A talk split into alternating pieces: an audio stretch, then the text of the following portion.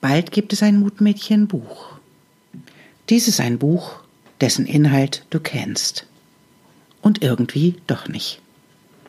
Es lädt dich ein, dich zu erinnern. An die Wahrheit. Nicht an meine Wahrheit, an deine. Willkommen bei Mutmädchen.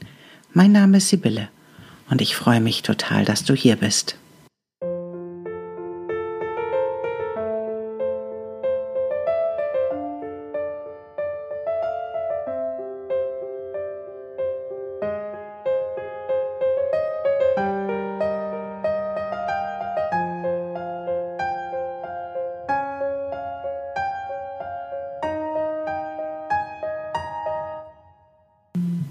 Zurück zur Geschichte.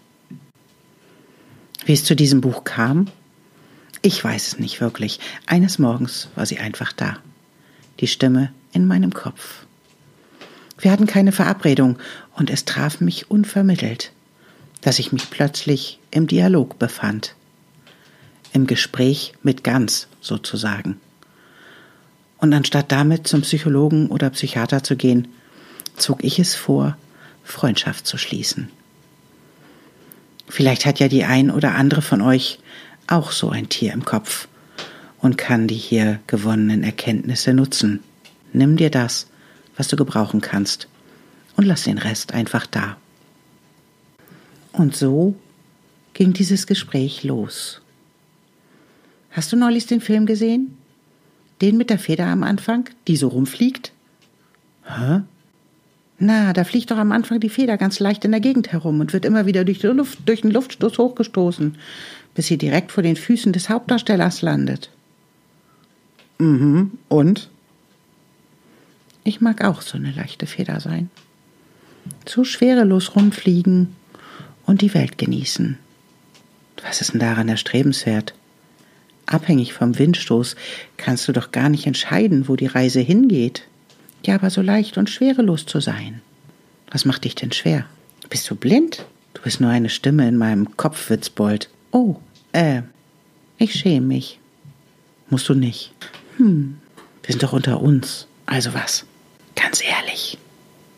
Der Vogel hängt noch dran. Was? Ach, was nutzen meine Federn, wenn der ganze Vogel noch dran hängt? Oh, die Feder so ebenmäßig gemustert und geformt, so schön im Federkiel, so hoch gewachsen und perfekt gebogen. Hey, das ist ein Film. Die Feder ist nicht echt. Das ist eine Trickaufnahme. Das ist Hollywood. Glaube ich nicht. Na klar ist sie das. Wie sie sollte sonst das Kamerateam wohl gewartet haben, ehe die Feder an dem perfekten Ort vor seinen Füßen landet. Die Feder ist nicht echt. Und sie wurde bearbeitet, dass sie so in perfekter Form daherkommt. Aber schau doch mal. Meine sind wesentlich anders. Das war schon immer so. Die Federn von jedem Vogel unterscheiden sich von den anderen. Das ist schon bei gleichen Vögeln so, geschweige denn unter verschiedenen Vogelsorten. Das ist doch auch logisch. Was ist denn daran logisch? Also, ich denke, na, das mit dem Denken ist so eine Sache. Ich denke, also bin ich. Nun, ich glaube, dass diese Aussage nicht stimmt. Sie sollte eher heißen, ich denke, also bin ich nicht.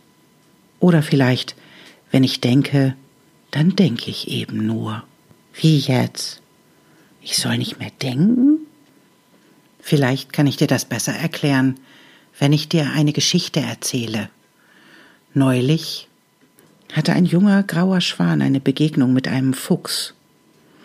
Der kam angeschlichen und schaute ihn mit ganz gierigen Augen an.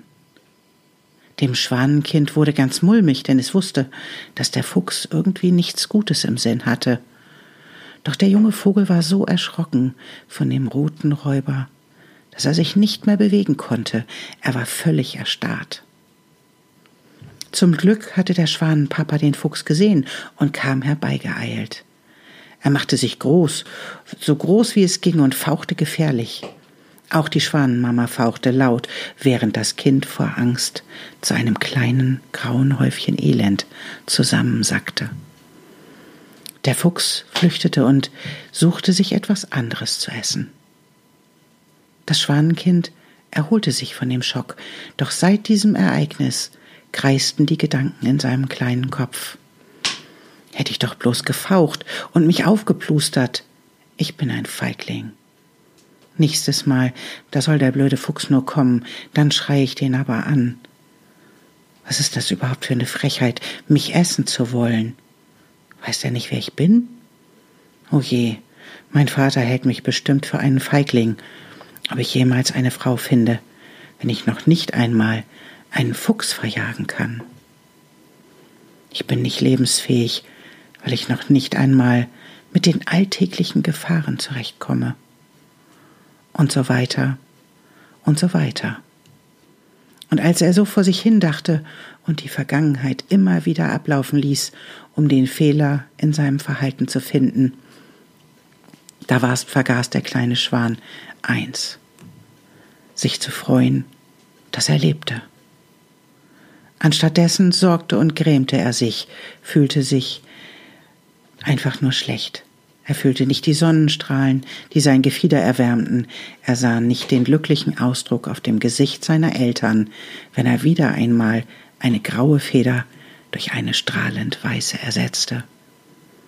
Anstatt die Luft zu spüren, die mühelos und wohltuend in seine Lungen glitt, saß er abgetrennt vom Leben da und dachte und dachte und dachte.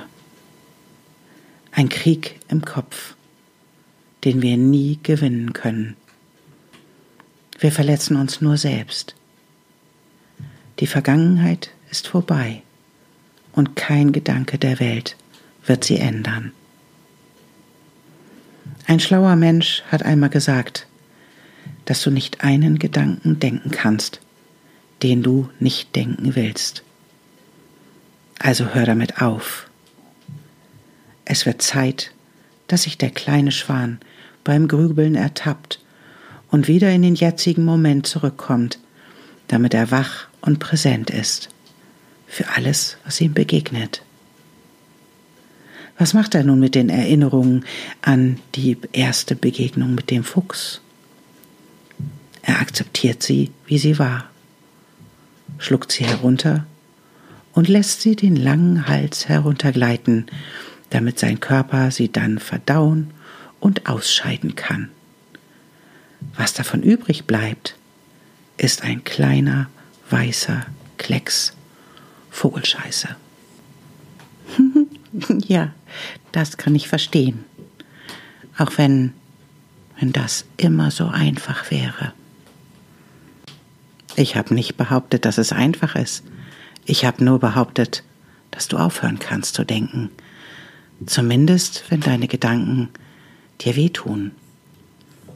Wie unnütz ist das, sich selber mit den eigenen Gedanken weh zu tun. Und dies immer wieder zu wiederholen.